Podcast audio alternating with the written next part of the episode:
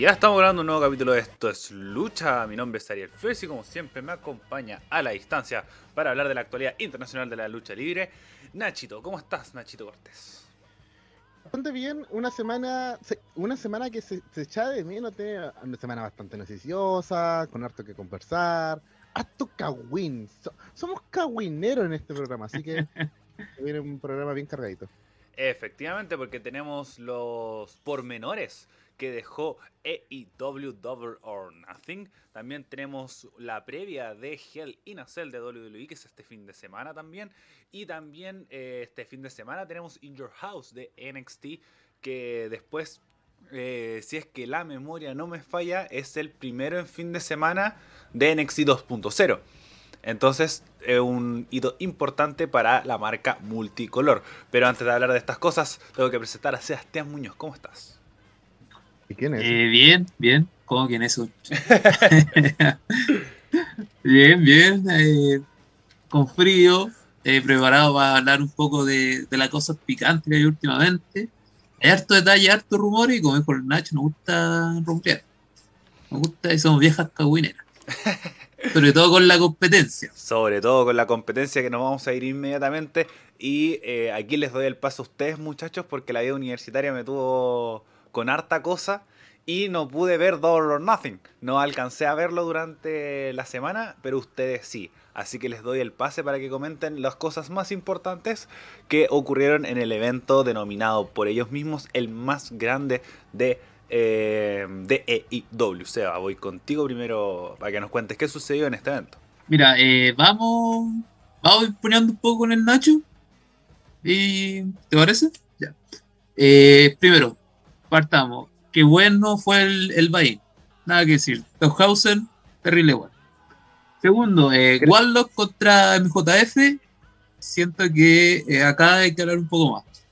Que el Ariel igual puede hablar un poco. MJF viene haciendo como una, no sé, algunos dicen que una historia, otros dicen que realmente está descontento con la compañía, pero no se presentó a, a la firma de contrato, eh, no se presentó a la hora correspondiente al evento, llegó un par de minutos antes del evento, llegó, hizo el evento, se fue.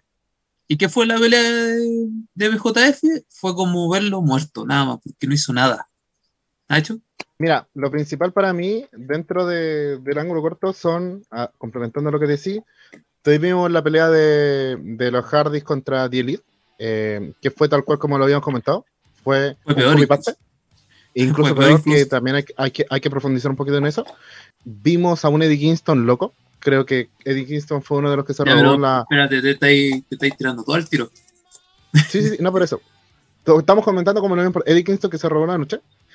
Eh, Pong convirtiéndose en campeón, creo que también es una de las cosas fundamentales. O sea, eh, es el, según al listado de los campeones mundiales entre agencias distintas, ROH, eh, WWE, AEW, y creo que el punto más importante es que lo mejor del evento no fue el evento, fue lo que pasó, los pormenores del evento.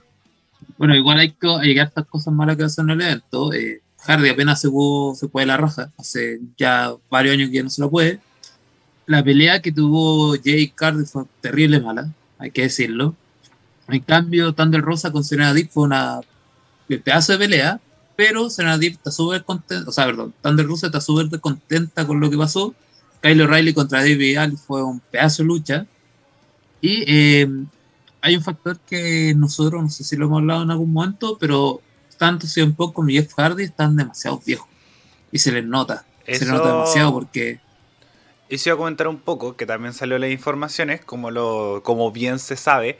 Eh, primero, si hemos conversado de lo Jeff, Jeff Hardy, me acuerdo para la pandemia, que era como, terminemos con esta mentira de Jeff Hardy siendo campeón mundial. Por favor. Terminemos con esta mentira. No. De hecho, yo tuteé, hoy, ¿verdad que Jeff Hardy está, está hecho bolsa como desde el SmackDown del 2020? Exacto. Exacto. Como Jeff Hardy se le nota eh, la edad y se le nota el, un poco el arrastre que ha tenido en su carrera. Como ha sido una carrera sumamente sacrificada y se lo vamos a agradecer y se merece todos los vítores que tuvo de su carrera. Para mí, los Hardys están sí o sí en el top 3 de las mejores parejas de todos los tiempos. pero está ahora no está para las cosas que uno le puede pedir. Y además, como bien sabemos y comentamos la semana pasada, Rampage es grabado y salieron los rumores que la lucha de Jeff Hardy fue cortada porque se notaba muy viejo, se le notaba muy cansado y fue cortada del el corte final de Rampage. Entonces ahí también se Claro. generó otra conversación respecto a que Jeff Hardy no está para las cosas que se le pueden solicitar, por ejemplo, tener un campeonato mundial, que sí creo que sí se le puede dar a CM Punk porque tiene un poco de mejor estado físico. Si bien tiene edad, puede entregar mucho más que lo que puede entregar Jeff Hardy. Claro. Bueno, ahora siguiendo avanzando un poco en esto, eh, qué desagradable eh, Semi Guevara con Tai Conti y qué grande fue eh, Frankie Kazarian, el loco que se llevó esta pelea en la espalda. Y ahora partamos con todos los detalles que igual tienen eh, a futuro que ha, ha ido repercutiendo en la semana. Partamos con la más baja, que es que tanto Adam Cole como eh, Britt Baker ganaron esta Copa de Oscar. Eso tuvieron campeonato. Bien, el campeonato que ganó eh, Britt Baker es más grande que el campeonato de femenino, increíblemente. Pero, ¿cómo Para mí se- esto? Para mí se arruinó todo el, el sentido del Owen Hard Cup. Todo el mundo dice lo Se mismo. Que dijeron que iba a ¿Por ser qué? el mejor evento, de- el mejor torneo y fue muy mal. Entonces, a ver, vuelvo a decir, fue para mí un, un bodrio en ese sentido, porque al final le diste el, la, ¿cómo se llama? Le diste los títulos a las, a las parejas, ¿cachai? Las luchas tampoco fueron las mejores eh, del, del pay-per-view. Creo que para hacer un Adam Cole Joe no destacó como tendría que haber destacado. Para hacerlo, bueno, todos sabíamos que con Ruby no se iba a ganar. Eso estaba cantadísimo. Así que para mí, entre comillas, es el punto más bajo de- del evento a nivel de, de historia, porque lo construiste a lo largo de todo el evento. Todo el evento lo o sea, todos estos últimos meses lo construiste en base a este evento, promocionaste mucho, peleas de ensueño, eh, arregaste el físico de dos de tus luchadores. Nada. No pasó nada. Lo, lo bueno sí es que en el, en el Dynamite aparecieron los dos con el título. Cosa que está bien. Braun Strowman todavía no aparece con su título. Es Roman ya cuatro años defendiendo. Efectivamente. Está invicto. Y bueno, eh, lo segundo, CM Punk siendo campeón. ¿Qué pasa con esto? Siento que está súper viejo, fanático de Punk y todo lo que sea, pero siento que está muy agarrado a los pelos este verano de Punk. Y siento que quieren hacer la- lo mismo que hicieron en el 2011 con Cena. Y con Cena contra Punk, ahora MJF contra CM Punk. Y ahí pegamos Para con mí- lo demás de MJF. No, para mí el gran perdedor aquí es Hanman Page. Eh, Hanman Page fue un campeón de transición. Y qué triste decir eso. Fue transición Hanman que Page, o sea, tampoco fue bueno. Eh, Es que- no es que sé por si eso fue- tanto. Como tuvo igual un reinado de 170 días. Igual yo siento que tiene. ¿Pero qué que hizo? El tema es. 170 días. Fueron Estoy 170 hueando, no, yo no lo siento. Fueron 170 días y yo siento que lo que le pesó un poco a Page y lo que le está pesando a IW es no tener esto de los pay-per-views semanales. Porque yo siento que tuvo súper buenas defensas. Por ejemplo, Pero contra... es que para, para terminar la idea. Por ejemplo, tuvo con una con Daniel Bryan de 60 minutos que terminó en empate. Tuvo una Texas Death, Deathmatch con Lance Archer. Esa no fue con Kenny Omega.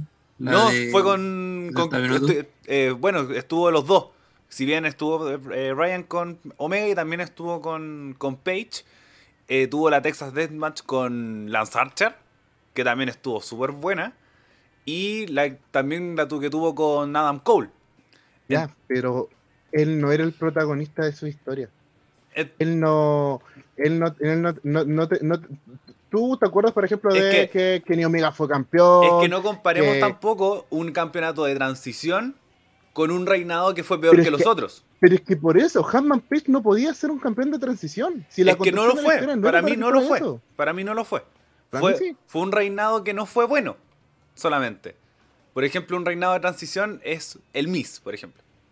Eso fue un reinado de transición el que tuvo con WWE hace poco. Porque no querían que perdiera a Drew.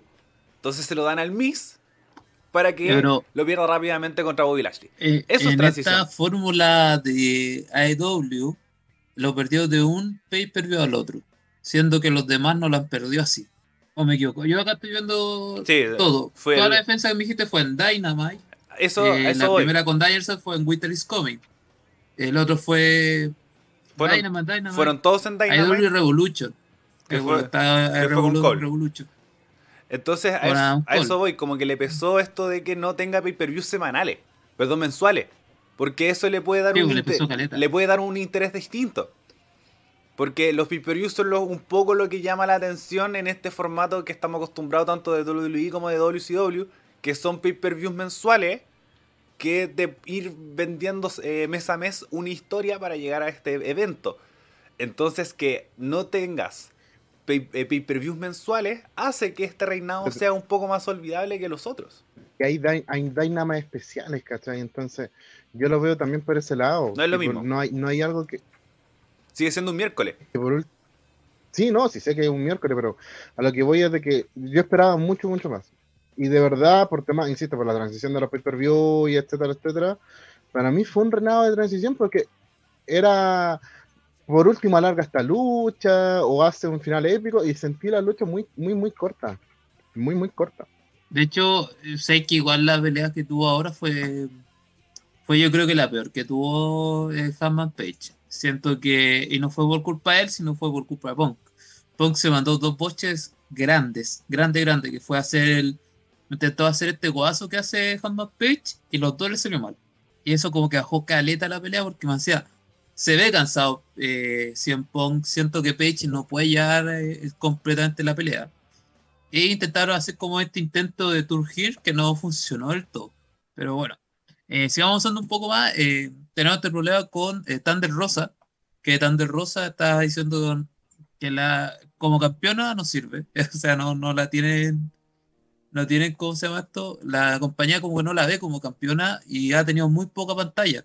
Recordemos que antes de esta pelea tuvo 13 minutos en pantalla desde que ganó su campeonato. Así que, ¿cuál es el problema con la edición femenina dentro de eh, AEW, siendo que cada vez tiran más y más mujeres? Nacho.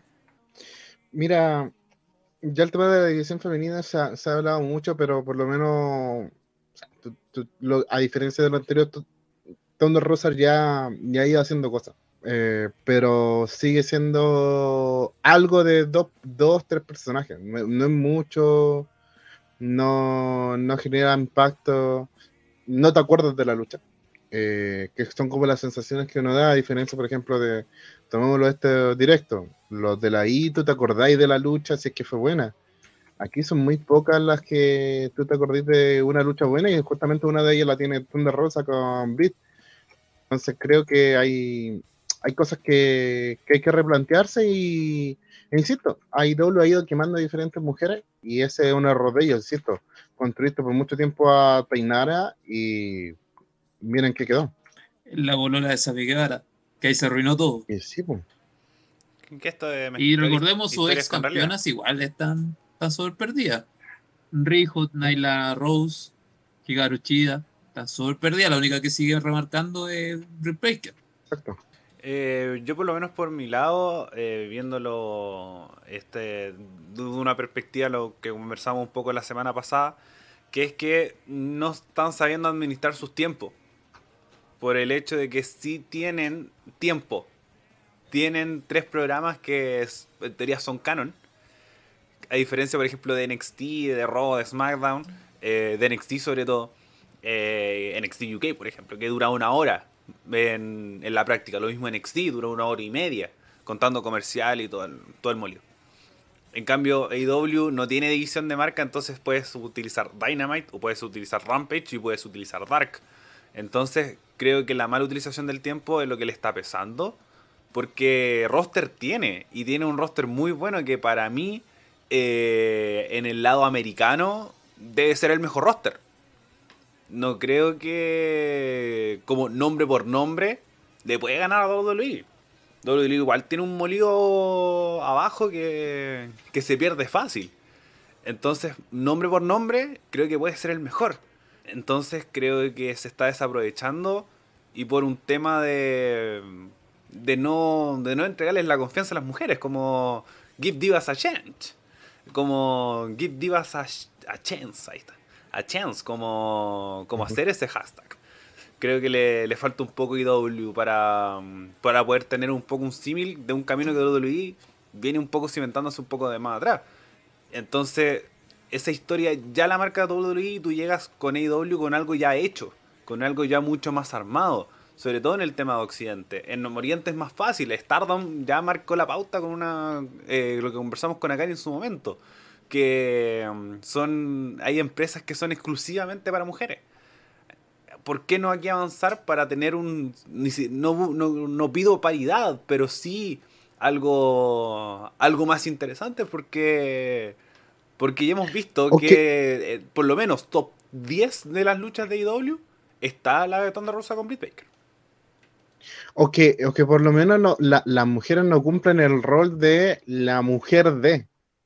Que, insisto, para mí es el error más grave que pudieron haber cometido con Tainara y creo que el error que están cometiendo con Britt Baker de manera implícita con, con lo que pasó el fin de semana. No hay que, no hay que hacer eso.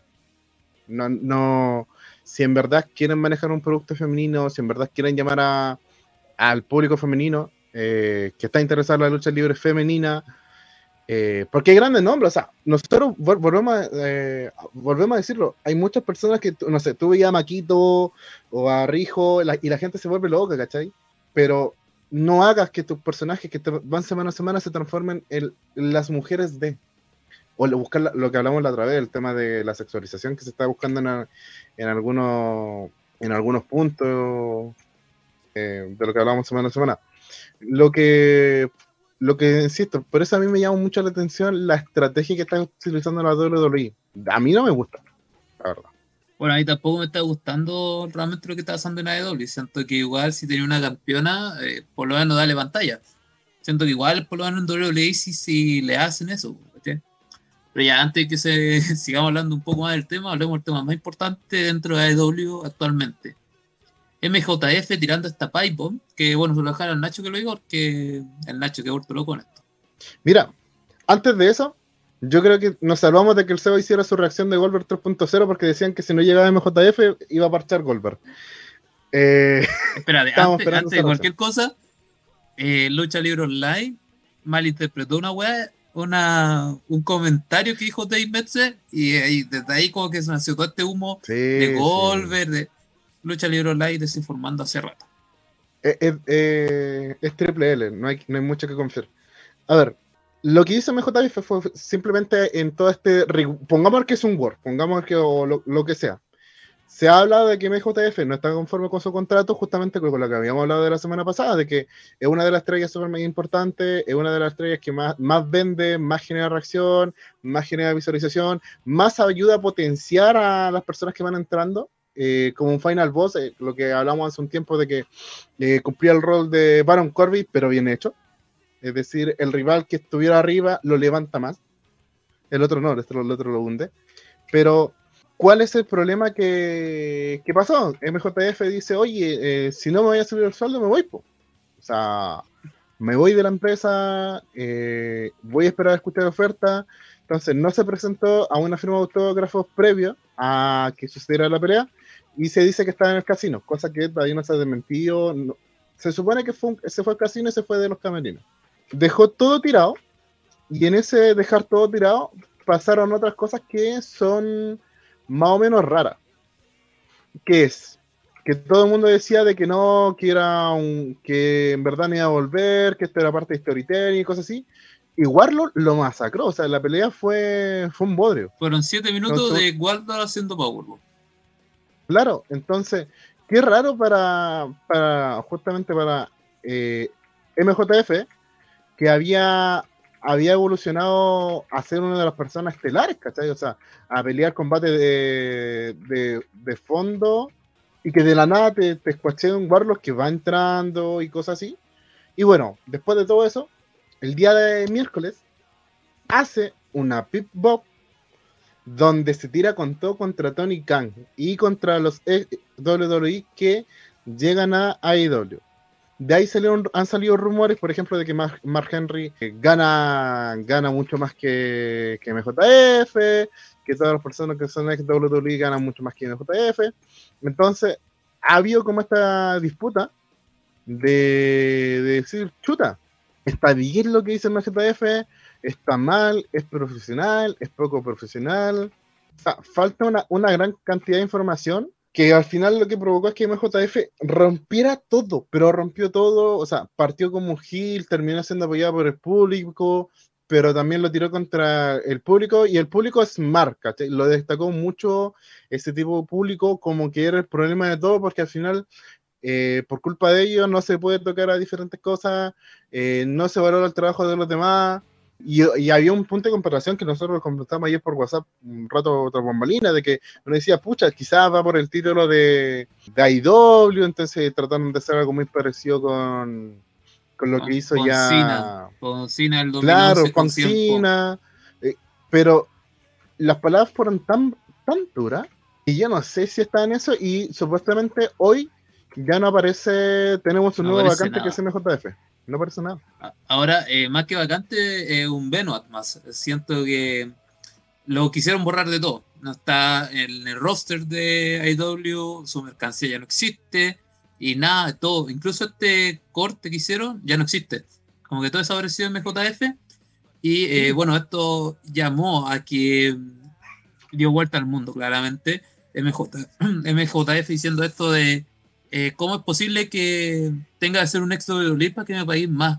Entonces despídeme, le empezó a gritar despídeme a la cámara a Tony Khan, que yo encontré la raja.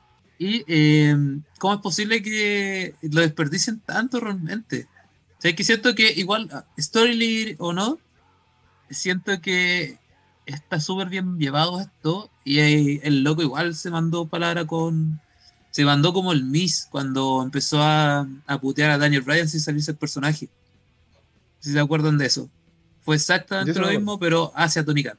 Pero eso, siento que el debate ahora justamente de los ex WWE crece mucho más porque AEW está haciendo las cosas bien o está haciendo las cosas mal a nivel de contrataciones, al nivel de lo que siempre decimos, ¿quiénes son los original W, eh, perdón, los original AEW?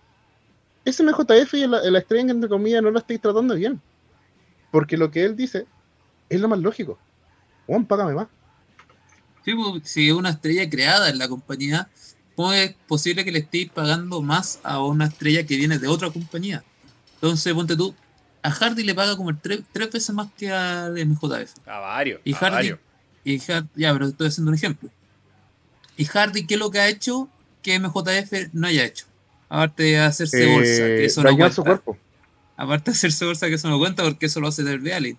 Entonces siento que es simplemente por el nombre y que Tony Khan dijo, oye, sí, eh, es mi, mi, eh, mi, placer culpable que estén todo esto, esto de ley conmigo, soy la nueva, el nuevo TNA, el nuevo WCW, le voy a ganar a Vince y Vince está como... Le da lo mismo. Lo que él le da lo mismo. Él sabe, Vince sabe que le conviene que esté en la otra compañía. Entonces, eh, igual se crecieron demasiado los rumores. Ahora está el rumor de que Vince tiene en el ojo a MJF. Entonces, sí o sí, independiente de lo que vaya a pasar, MJF yo creo que va a llegar a WWE. Eh, yo, por lo menos. Va a llegar. Yo digo que no. Yo digo todo lo contrario. Eh, en ese sentido coincido con ustedes. siento que MJF dentro de la misma empresa eh, y ni siquiera como dentro de la misma empresa, porque eh, en tema de, tiempo en pantalla, en tema de historia interesante, tanto por el talento del weón como también un poco por el, por el buqueo que se le está entregando. De igual forma sigue siendo un nombre relevante y las mejores historias las tiene él. Y creo que las mejores historias de AEW, eh, o por lo menos dentro de las primeras 10, van a haber varias de MJF entre medio, la historia con Jericho, eh, la que tuvo con, con Cody, eh, esta misma con Warlow. Entonces, eh, harta historia entre medio que, que el loco ha sabido manejar súper bien y siempre nos vamos a destacar a MJF.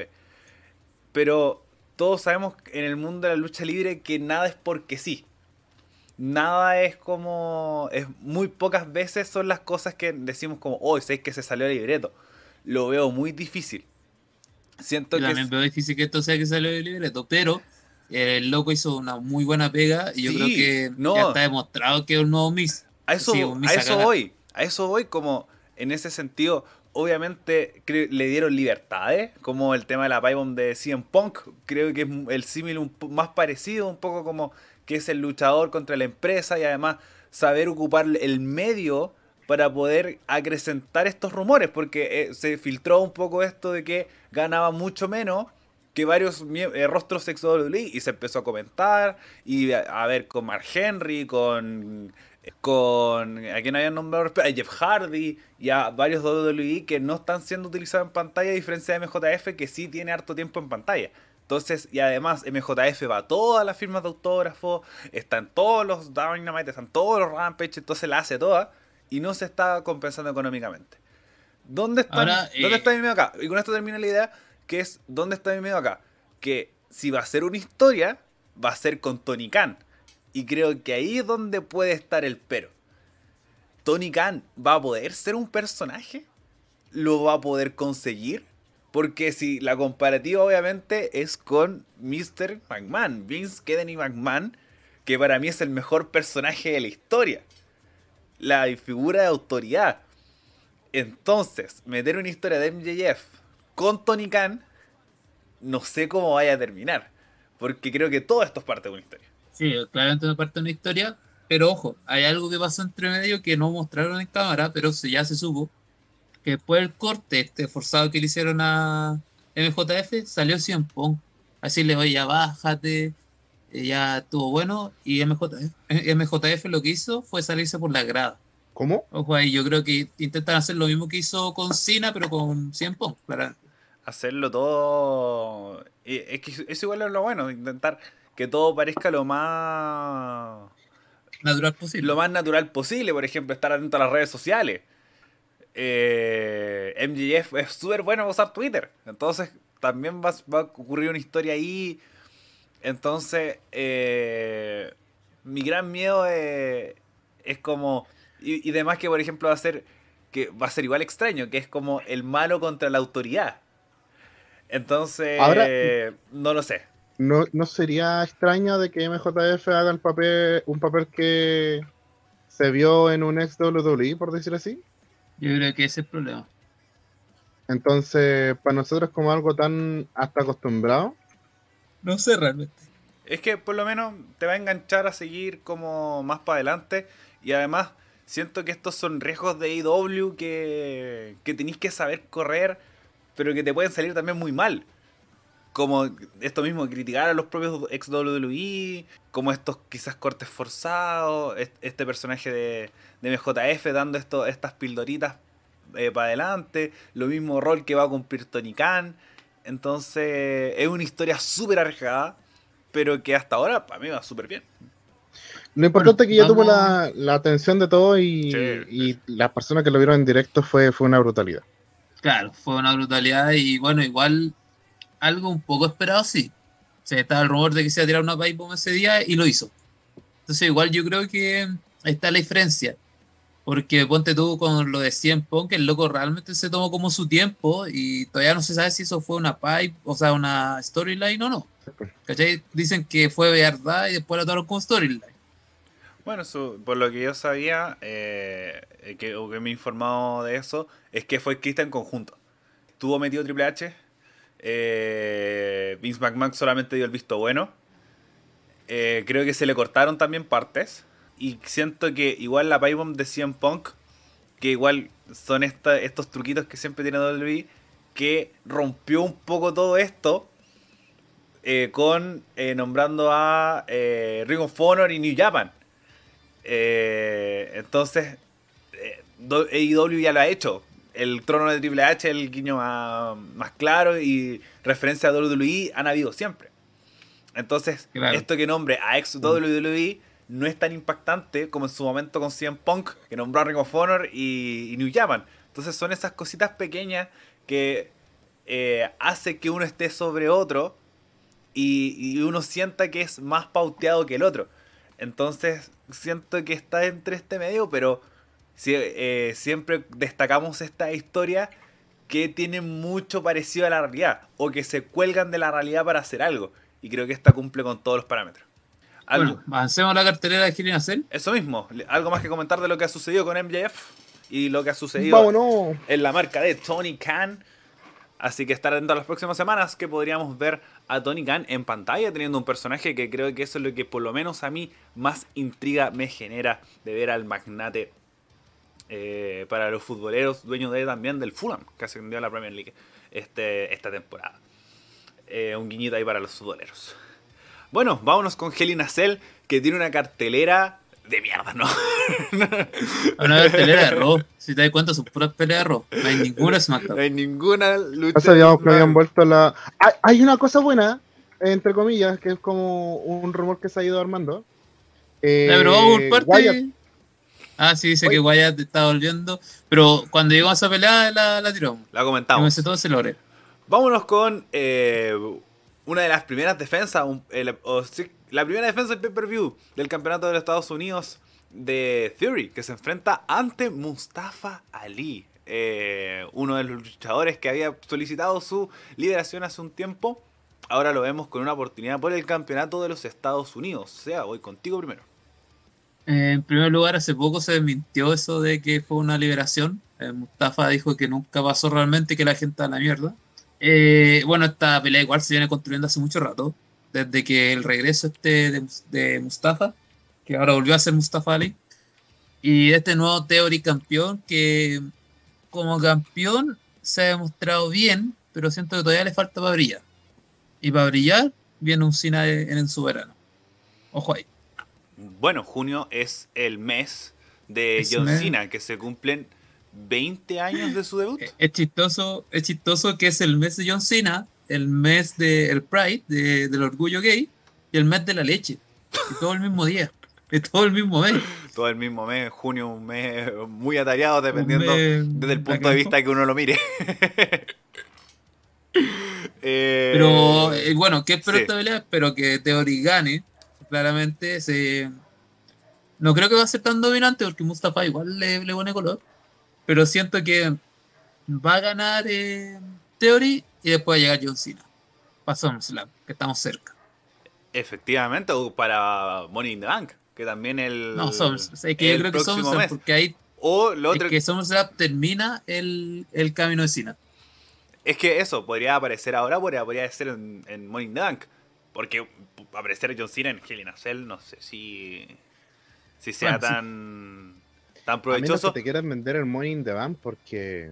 A menos que quieran vender Money in the Bank. Es que con Money in the Bank lo van a vender por que lo se que Nacho. Es que además que se vende igual solo en ese sentido, si un el Money in the Bank siempre ha llamado la atención. Ahora lo mismo, el estadio le quedó grande, sin duda.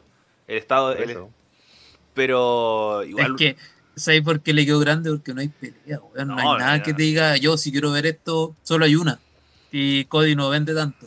exacto. Por ejemplo, no tenemos a lo que un poco los rumores que habíamos conversado, si es que no me equivoco, dos semanas atrás, que es que no está el campeón.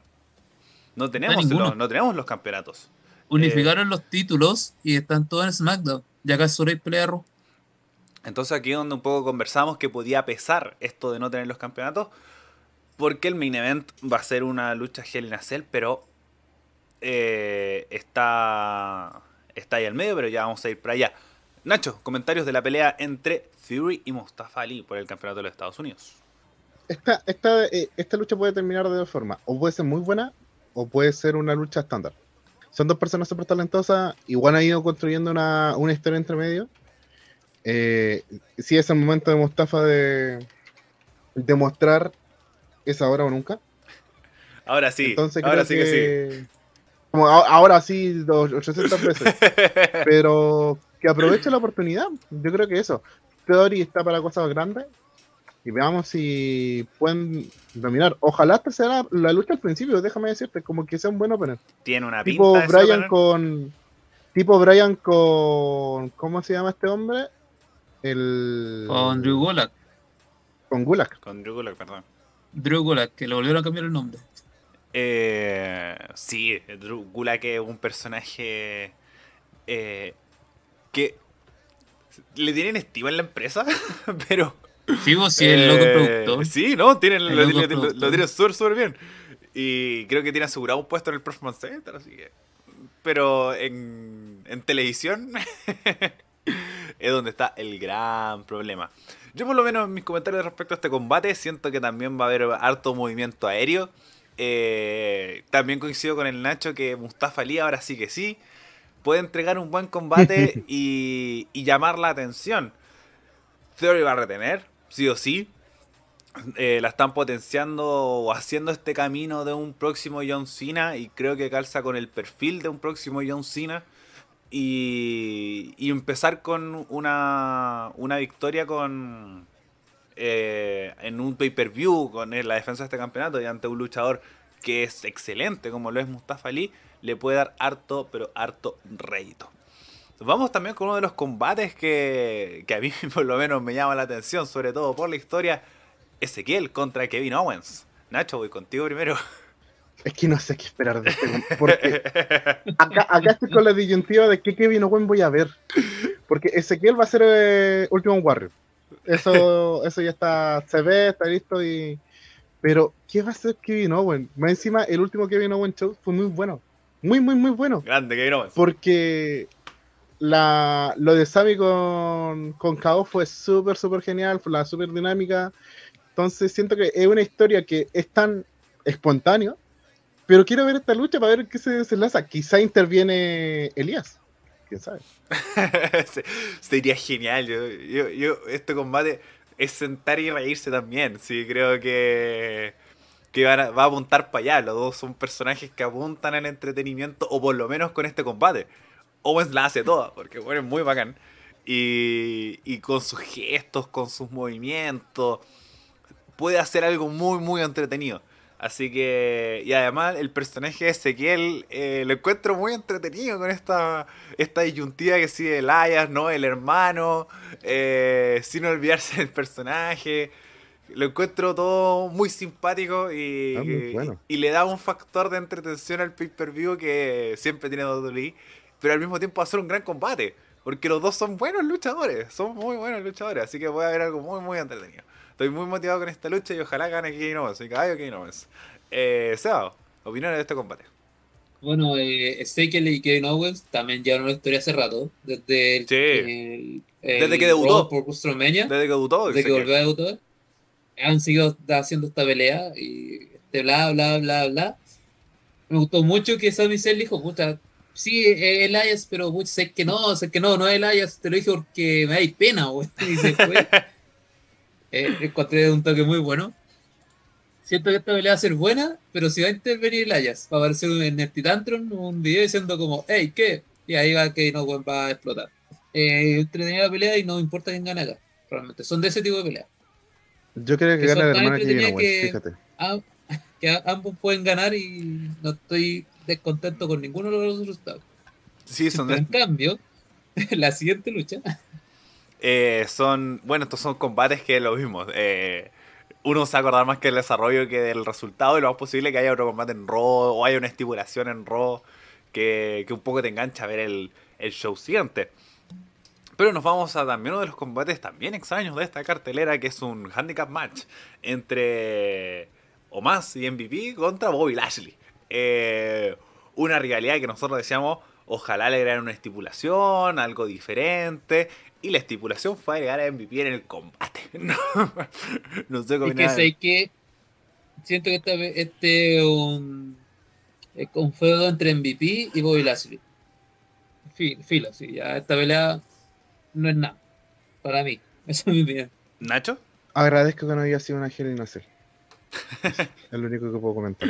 Eh, Ah, y luego bueno, que sí. Eh, paréntesis, Nacho, Eh, que algo que habíamos comentado, que decíamos, va a haber una, eh, esta Steel Cage Match, va a romper la reja. Corte, pasa. Y gana Es que por eso.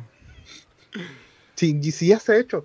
No, pero hablando en serio, lo único positivo es que MVP en la rivalidad le ganó a Bobby Lashley. Pero un Bobby Lashley con tres operaciones de rodilla, ganándole a Bobby Lashley, es como ya lo mismo pelaba Joe Hardy hace 20 minutos atrás, por viejo. Que la diferencia Pero, ojo, es que pero MVP que tiene se- lógica. No, no más allá de eso, tiene lógica. Tiene un gigante también al lado. Y aparte, me me acuerdo cuando, con, con esto me acuerdo con el feudo que tuvo con Apolo, que fue como muy similar. Si uno se acuerda de ese feudo cuando, cuando em- empezó el MVP con Apolo y que MVP se iba a tomar el, el campeonato nuevo de los Estados Unidos y que él se lo puso incluso, va por la misma línea patrón y trata de salvarlo con eso. Ahora, Omos no ayuda mucho, que digamos, pero, pero eso, ojalá esta lucha sea rápida y no sé, que me sorprendan. Eh, veo difícil eso último, pero tiene también una pinta que va a ganar o más con, con MVP y, y creo que este combate es una señal que, que no sé si se están arrepintiendo de la historia o se están mm, arrepintiendo la decisión de, potenciar o más. Porque si le dan más responsabilidad, déjalo solo. Eh, dale la estipulación. Porque no s- siento que le están colocando mucho MVP al lado. Y se le está dando mucho protagonismo a MVP cuando creo que el que, o inicialmente así era el plan, darle mucho más protagonismo más. Y que él crezca. Y que él termine desarrollándose y por transformándose eso- el gigante de la compañía. Es que por eso están haciendo exactamente lo mismo que hicieron con Lash, con Lashley MVP cuando empezaron. Pero por lo El menos protagonista lo tenía. pero por lo menos Lashley igual tomaba más protagonismo. Eh, participaba de más luchas. Como incluso me acuerdo que lo conversamos. eh, MVP estaba quedando tan atrás de Lashley que Lashley estaba participando en las luchas y el campeonato de los Estados Unidos no se estaba defendiendo. Entonces decía, ¿para qué le dimos el campeonato MVP? Si Lashley es el que lo está defendiendo, es Lashley el que está luchando en el pay-per-view. Entonces, como está detrás MVP, potenciando a Lashley. Aquí siento que están al lado. Y creo que eso no está bien. Que acá siento que están potenciando MVP. Es Exacto. lo peor, ¿cachai? No están potenciando a Omos porque Omás hace rato y ya, ya no es lo. Entonces siento que Omas ha estado perdido en el espacio. Y no sé qué vayan a hacer con él. Eh, no sé si esta alianza va, va a funcionar. Eh, creo que también puede ser una alternativa que tampoco me llama mucho la atención de que gane Bobby Lashley cubriendo MVP y seguir alargando esta cuestión. Eh, hasta que se encuentre la tecla para potenciar a más, pero uf, esta lucha la veo sin mucho futuro y que va a ser muy, pero muy corta. Eh, ¿Algo más que comentar respecto a, esta, a este combate o vamos con el siguiente? Vamos con el siguiente. Vamos con uno de los siguientes que para mí es uno de los más interesantes de la cartelera por la historia que se está contando, que es eh, The Club, comillas, comillas. Finn Balor, AJ Styles y Liv Morgan se enfrentan a Judgment Day, Edge, Damian Priest y Rhea Ripley. Nacho, voy contigo primero. Hay traición. Yo veo traición. Eh, o no sé, siento que se ha ido construyendo bien. Me gusta el, eh, por decir así, el protagonismo que ha tenido Liv Morgan. Pensé que iba a pasar a un quinto plano en esto, pero, pero no. Hasta la misma línea de Finn Balor. Así que me deja feliz el- eh, la, in- la incursión de Liv Morgan, ¿cachai? Y sobre el Judgment Day, eh, me hace, no sé, siento que el último round me dejó muchas dudas. Porque Rea, aunque haya sido un 3 para 5, Rea y Damian Priest se vieron muy débiles. ¿Seba? Lo más interesante de esta pelea es ver qué va a pasar después de la pelea. Si va a haber una un nuevo debut del Judgment Day, eh, si va a haber traición. Más que allá, eh, siento que va a ser entretenida la pelea. Son seis nombres súper interesantes, súper divertidos de ver. Y hay que ver qué va a pasar, no. Pero le tengo harta fe a esta pelea. Sí, yo también. Creo que apunto más por el lado del Seba, que si bien el combate va a ser muy entretenido porque son seis excelentes luchadores eh, y con una historia que también se viene arrastrando hace un tiempo, eh, como este. Este. Esto del, de Jet Styles y, y Edge principalmente, y después se fueron agregando lo- los otros nombres. Pero también hemos visto que Edge ha estado dando la. Bueno, ya lo dijo, falta un miembro. Siempre, y bueno, se ha hablado de Finn Balor, hablamos de, de, de Ciampa, el Nacho sigue pensando que puede existir la posibilidad, de quien quiera que no, que aparezca Dominic Dijakovic. Eh, No, ya su- corrió por el 24-7. Eh, también aparece en las redes sociales de Edge, apareció Chotzi, apareció... Han aparecido muchos La nombres, hija de la pero ya Roca. no. en la hija de la roca, Bailey también está entre medio. Eh, Hoy día apareció Shinsuke, weón. Ya, ya. Chins- eh, cualquier cosa. Exacto, ya solamente hay fotos de luchadores que, que todos pueden calzar si es que uno se lo empieza a imaginar, pero creo que todo, todo va a, a buscar un- el nombre nuevo que, que no creo que sea una traición. Siento que sí van a agregar un nombre diferente. O lo otro que se vayan así como en la loca y sea AJ Styles. Definitiva. Como si no puedes contra ellos, úneteles. No sé, Edge está siguiendo mis consejos a nivel de, de triple. Puta que he tirado el nombre. random. Entonces puede que pueda hacer cualquier cosa, pero de que va a ser un buen combate, va a ser un buen combate. Y lo más posible que gane The Judgment Day con intervención de un cuarto nombre. O por lo menos desde mi visión, más que una traición. ¿Algo más que agregar respecto a este combate, muchachos? No. Nos vamos a eh, la siguiente lucha de campeonato que tenemos en esta cartelera, que es una triple amenaza, donde la campeona femenina de Raw, Bianca Belair, se enfrenta a Asuka y Becky Lynch. Sea, voy contigo primero. Increíblemente esta pelea eh, llama mucho más la atención que cualquier otra pelea de título femenino que hayamos visto la última semana.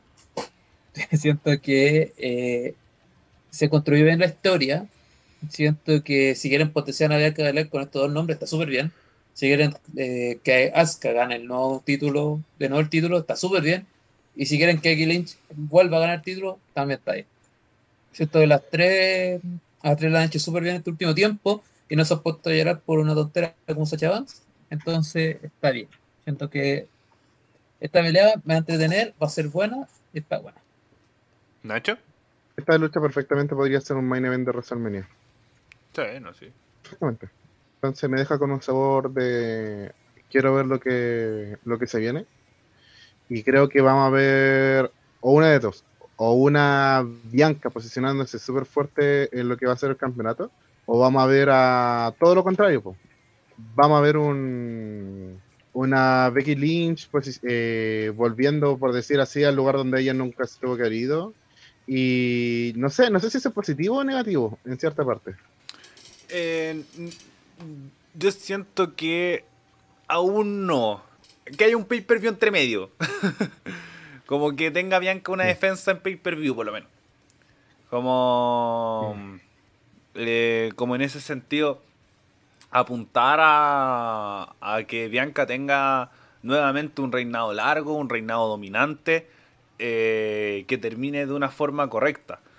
Y que se lo quiten tan rápido no me no me calzaría tanto, pero como dice el Seba, tampoco me desagradaría, porque son dos buenos nombres, muy, muy buenos nombres.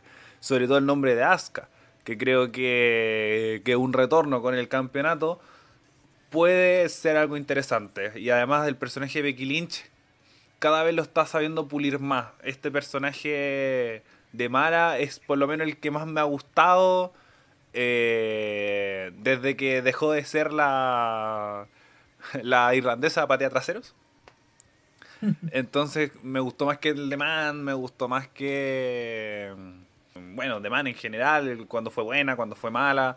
eh, y ahora con el Big Time Bex, creo que eh, me calza mucho más, me, me hace más sentido. El tema de los vestuarios, el tema de las promos, ya no se está trabando tanto.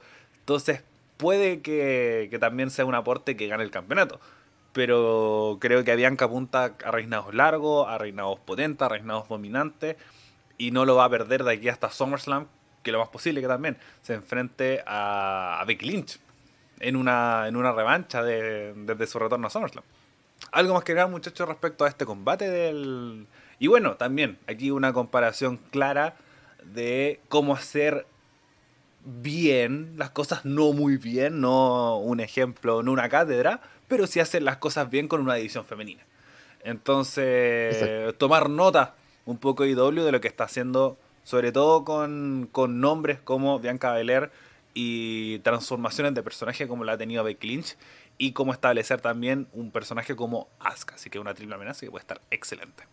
Puta que echamos de menos a Asuka. Sí, Sí, weón, sí. Esto es cuando tú echáis de menos a alguien, pero no te das cuenta hasta que vuelve. Sí. Todo sí está buena asco.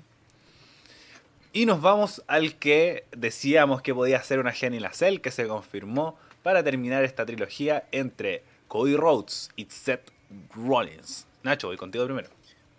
Tiene todo para ser el combate del año.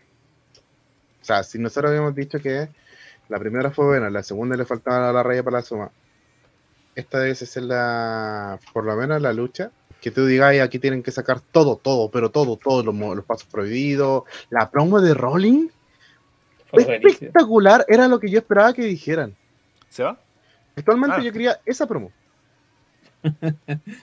Bueno, eh, siento que esta pelea va a ser buena, va a ser súper buena. Eh, pero hay algo que está dando vuelta últimamente, que era el rumor de que puede que vuelva Bray Wyatt. Y todos los factores son en que en la fecha, que justo para ese evento, va a ser el 6 del 6, justo para esa hora de, de la, de la pelea, que el main event. Acto siguiente, eh, Bray Wyatt está, comentando muchas cosas.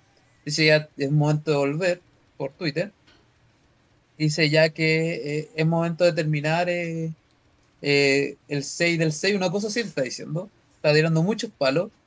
Y dicen que es como el momento para que Wyatt se vengue de Rollins por lo que le hizo el 2019. Que todos sabemos que mató a la Cumstop con Wyatt. Y eh, no sé, tengo mucha expectativa por los rumores y por la pelea, porque la pelea va a ser buena. Estamos hablando de dos grandes personas como Cody Rhodes, como Seth Rollins, una Helena Cell, que si saben hacerla bien, van a usar de todo, van a saltar por todos lados, van a hacer lo que quieran. Sí, y yo encuentro que apunta a esto último que comentas tú, Seba, que son dos luchadores de tomo y lomo, dos superestrellas que te cuentan historia, que tienen movimientos, tienen un arsenal de movimientos muy variado, que puede que llame a uno la atención de decir, quiero ver una trilogía de estos, de estos, de estos luchadores. Y vas a ver que las tres luchas van a ser distintas y te van a entregar algo nuevo y creo que el factor Hell in a Cell es eh, siempre siempre aporta y sobre todo con dos luchadores como lo son Seth Rollins y, y Cody Rhodes Eh,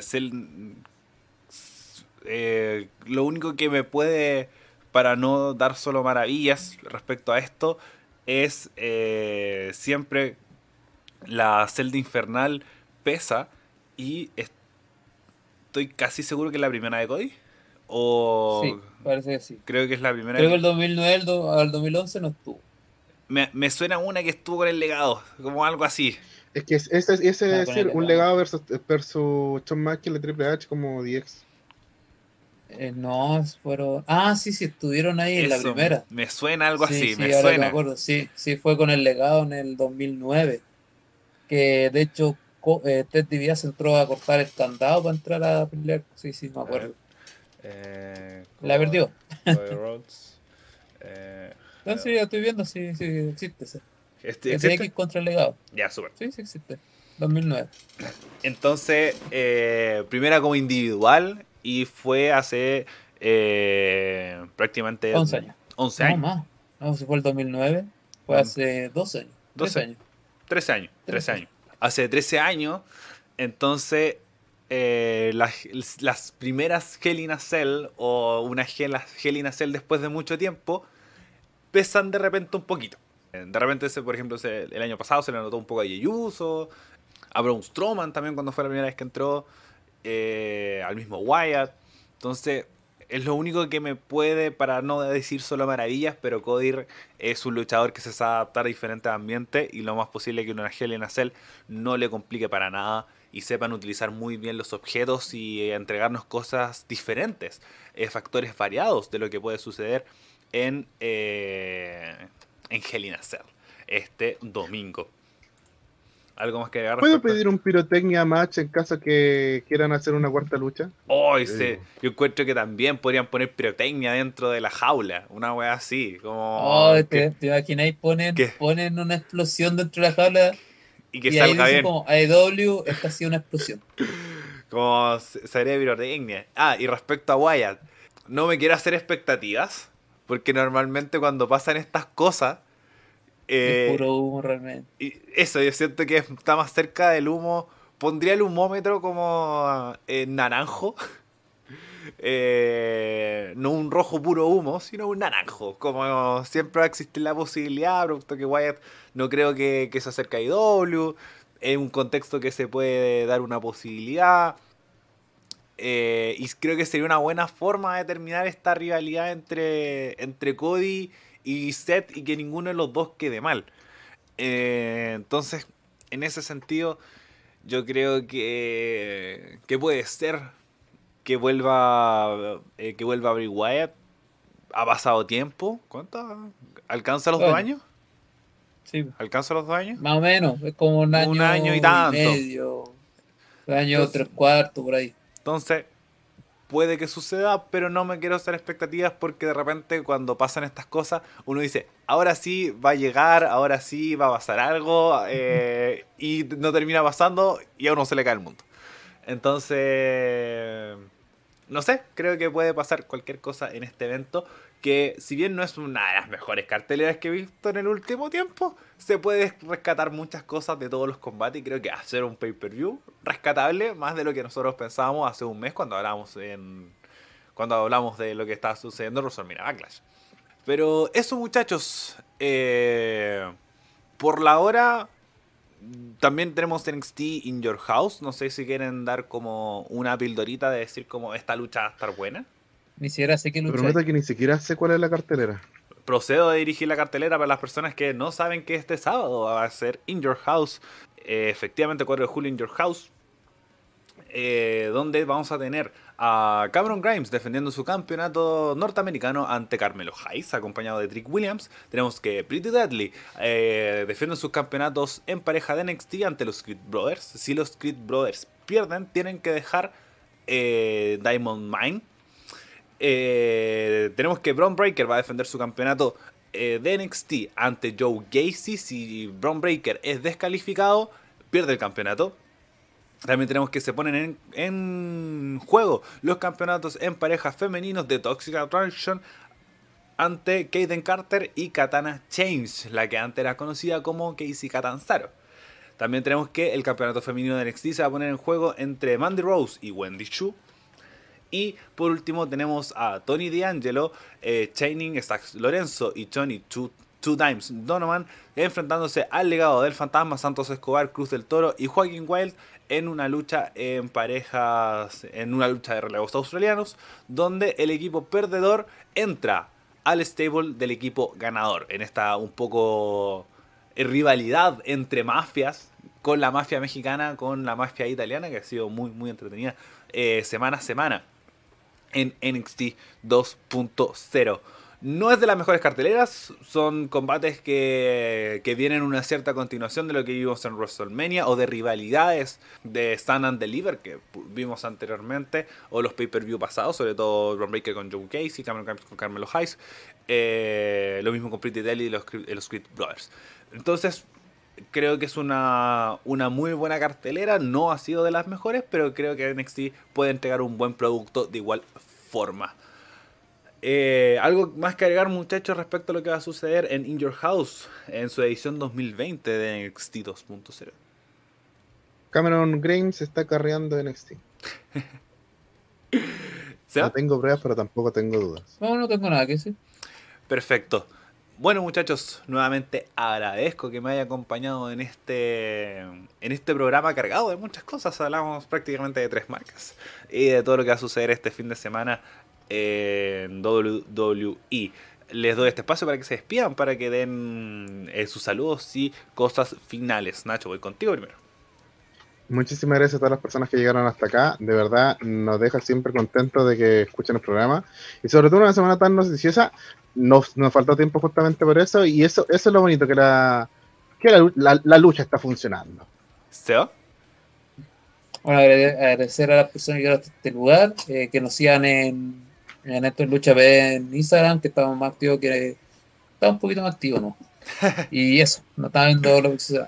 Efectivamente, donde vamos a comentar todo lo sucedido en Hell in a Cell y eh, también se alcanzamos unas pildoritas de In Your House 2022. Eh, recuerden también seguirnos en Spotify, en YouTube, eh, compartirlo y, y eso.